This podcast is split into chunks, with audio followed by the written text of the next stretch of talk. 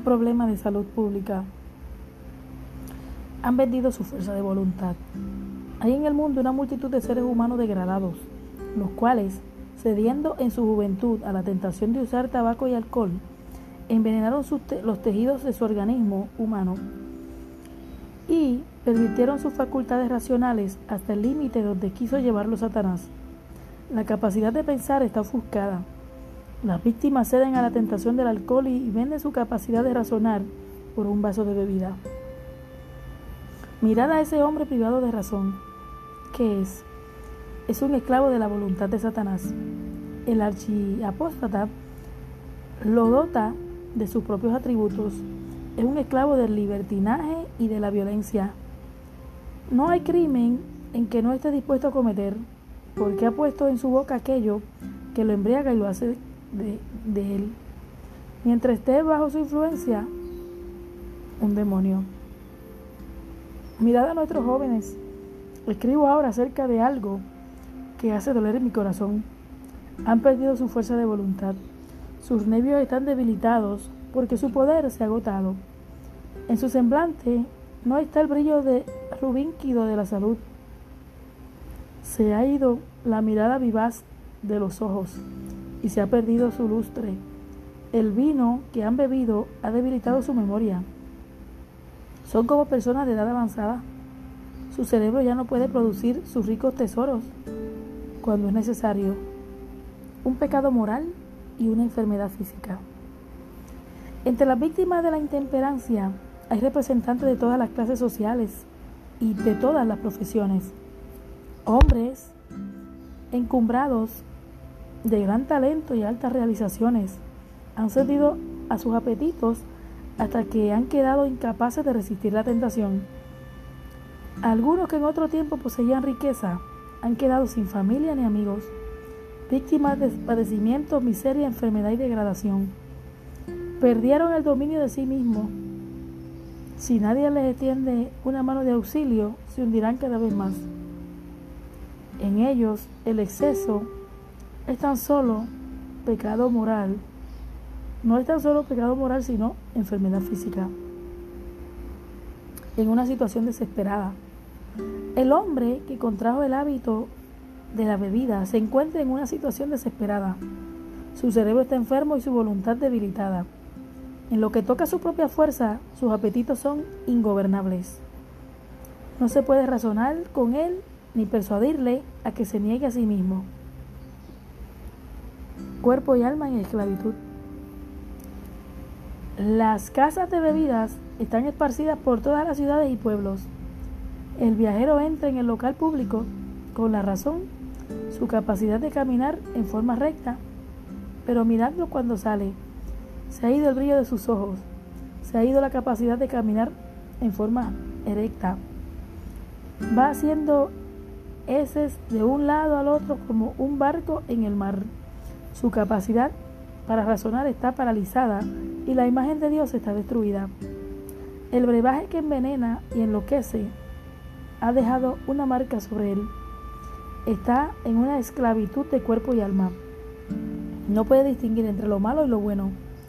El comerciante de bebida ha puesto su botella ante los labios de su prójimo y bajo su influencia está lleno de crueldad y homicidio y en su locura comete realmente homicidio.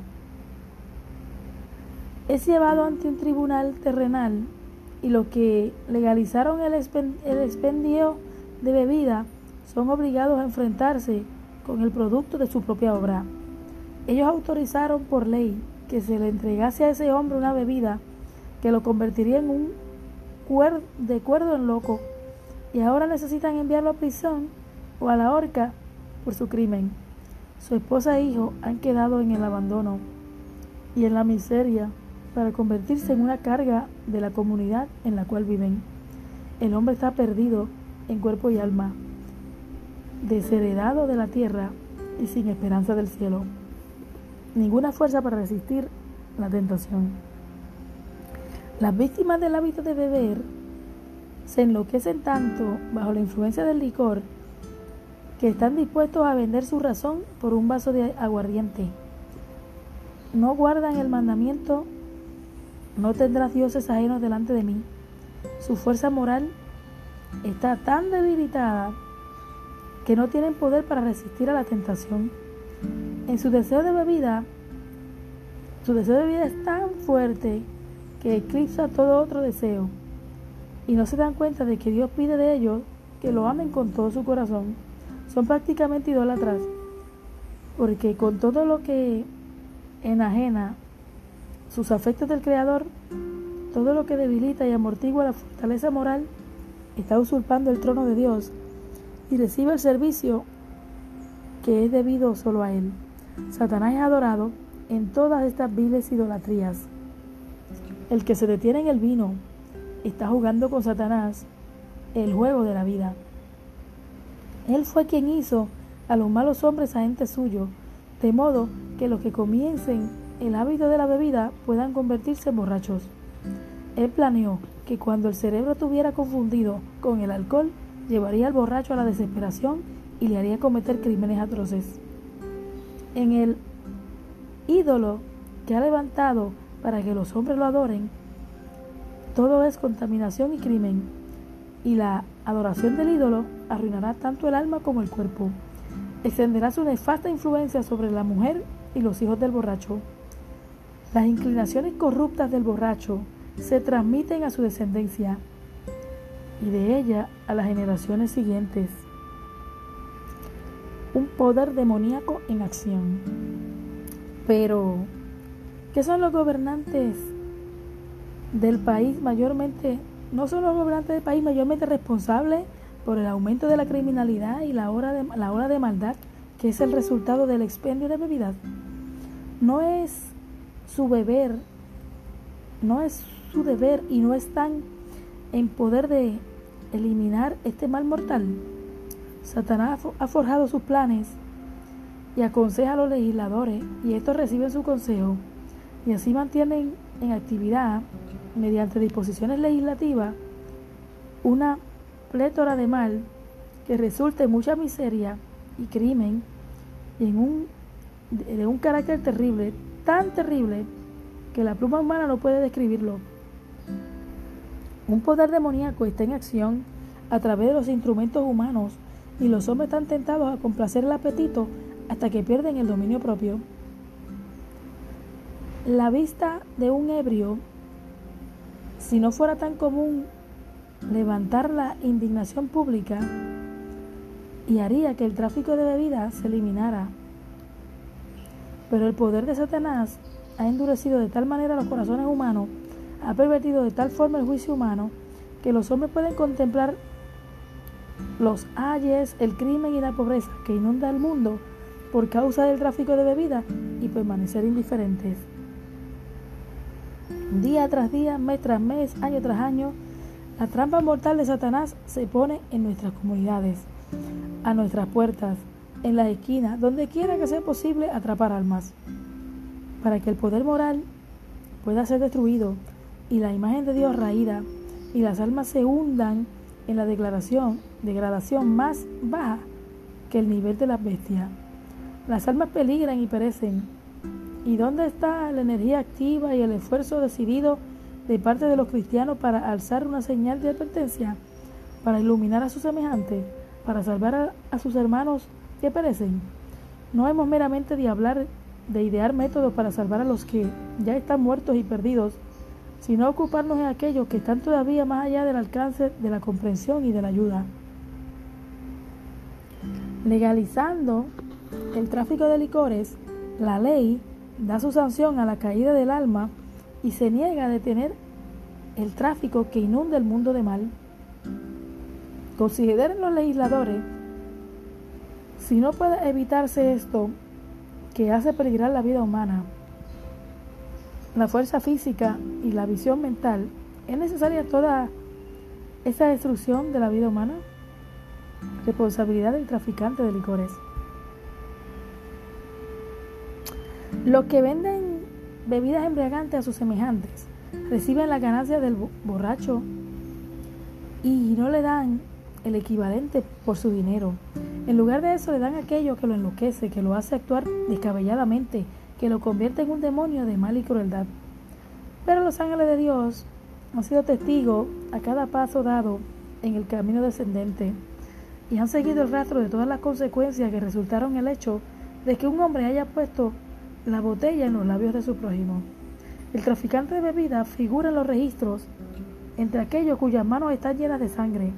Es condenado por tener en la mano la bebida intoxicante por la cual su prójimo es tentado a la ruina y por lo cual los hogares se llenan de miseria y degradación. El Señor considera responsable al vendedor de bebida por cada centavo que entre en sus arcas, sacado de la ganancia del pobre borracho que ha perdido su fortaleza moral y ha vendido su virilidad en la bebida. Debe dar cuentas a Dios. No importa cuál sea la riqueza, el poder o la posición de un hombre que a la vista del mundo, no importa si está permitido por la ley del país vender bebida embriagante a su prójimo, será tenido por responsable a la vista del cielo por degradar al alma que ha sido redimida por Cristo y será culpado en el juicio por rebajar un carácter que debería haber reflejado la imagen de Dios hasta reflejar la imagen de lo que está más abajo de la creación animal. Al incitar a los hombres a educarse en el hábito del alcohol, el vendedor de bebida está en la práctica quitando la justicia del alma y llevando a los hombres a convertirse en ayeptos esclavos de Satanás. El Señor Jesús, el príncipe de la vida, está en controversia con Satanás, el príncipe de las tinieblas. Cristo declara que su misión es elevar a los hombres. Jesús dejó los atrios celestiales y depuso su propia gloria, resistió su y revistió su su divinidad con humanidad, para que pudiese entrar en estrecho contacto con la humanidad y por precepto y ejemplo pudiese elevar y ennoblecer a la humanidad y restaurar en el alma humana la imagen perdida de Dios. Esta es la obra de Cristo, pero ¿cuál es la influencia de aquellos que legalizan el tráfico de bebida? ¿Cuál es la influencia de aquellos que ponen la botella en los labios de su prójimo? Contrasten la obra del vendedor de bebida con la obra de Jesucristo y estarán forzados a admitir que los que trafican con el alcohol y los que sostienen el tráfico están trabajando en colaboración con Satanás. Mediante este negocio están haciendo una obra mayor para perpetuar la miseria humana de lo que están haciendo los hombres en cualquier otro negocio del mundo. El vendedor de bebida asume la misma actitud de Caín y dice, ¿soy yo acaso guarda de mi hermano? Y Dios le dice, como le digo a Caín, la voz de la sangre de tu hermano clama a mí desde la tierra, y los vendedores de bebidas serán tenidos por responsables del desamparo que ha entrado en los hogares de aquellos que eran débiles en fortaleza moral y que cayeron por la tentación de la bebida. Se le imputará le imputarán la miseria, el sufrimiento y la desesperación que entraron en el mundo mediante el tráfico de bebida. Tendrán que responder los ayes y las necesidades de las madres y los hijos que han carecido de comida, vestido y techo, que han sepultado toda su esperanza y alegría. El que cuida del pajarillo y toma nota cuando cae al suelo, que reviste el campo de hierba que hoy es y mañana es echada en el horno, no pasará por alto aquellos que han sido formados a su imagen, comprados por su propia sangre, ni desoirá los gemidos del dolor. Dios toma nota de toda la impiedad que perpetúa la miseria y el crimen. Considera responsable de todo aquello aquellos cuya influencia ayuda a abrir la puerta de la tentación para el alma. La sentencia de Dios sobre el vendedor de bebidas. No sabe ni se preocupa de que el Señor tiene una cuenta que arreglar con él cuando su víctima ha muerto, su corazón de piedra no se inmuta.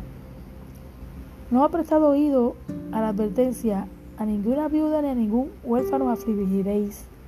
Porque si tú llegas a afligirles y ellos clamaren a mí, ciertamente yo oiré su clamor y mi furor se encenderá. Y os mataré a espada, y vuestras mujeres serán viudas y huérfanos vuestros hijos.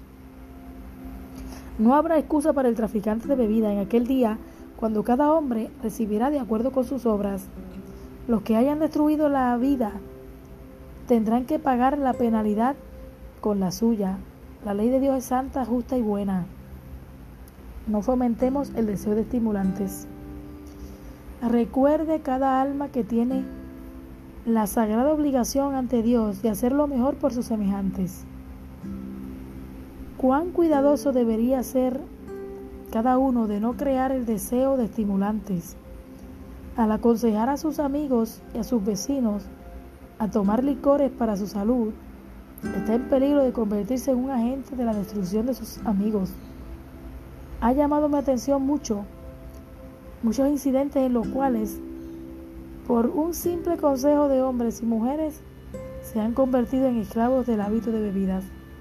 Los médicos son responsables de convertir a muchos en borrachos, sabiendo lo que hará la bebida para quienes los, la aman. Se ha tomado la responsabilidad de prescribirle para sus pacientes. Si razonaran la causa al efecto, sabrían que los estimulantes habrá de producir el mismo efecto en el órgano del cuerpo que produce en el hombre entero. ¿Qué excusa podrán presentar los médicos por la influencia que han ejercido en convertir en bebedor a padres y madres, advertidos para librarse de las consecuencias? Teniendo a la vista los terribles resultados de la complacencia de la bebida embriagante, ¿cómo es posible que haya hombres o mujeres que pretendan creer en la palabra de Dios, que se aventuren a tocar, a probar o a manejar vino o licores? Una práctica tal está ciertamente en desacuerdo con la fe que profesan. El Señor ha dado indicaciones especiales en su palabra acerca del uso de vino y de licores. Ha prohibido su uso y ha recalcado su prohibición con fuertes advertencias y amenazas. Pero sus amonestaciones contra el uso de bebidas embriagantes no es el resultado del ejercicio de una autoridad arbitraria. Ha notado, ha amonestado a los hombres para que se libren del mal que resulta la complacencia del vino y los licores. El tráfico de bebidas es un terrible azote para nuestro país y está sostenido y legalizado por quienes profesan ser cristianos. Y al hacer así, las iglesias se hacen responsables de todos los resultados de este tráfico mortífero. El tráfico de bebidas tiene la raíz en el mismo infierno y lleva a la perdición. Estas son, las, estas son consideraciones solemnes. Libro La Temperancia de Elena G. de White.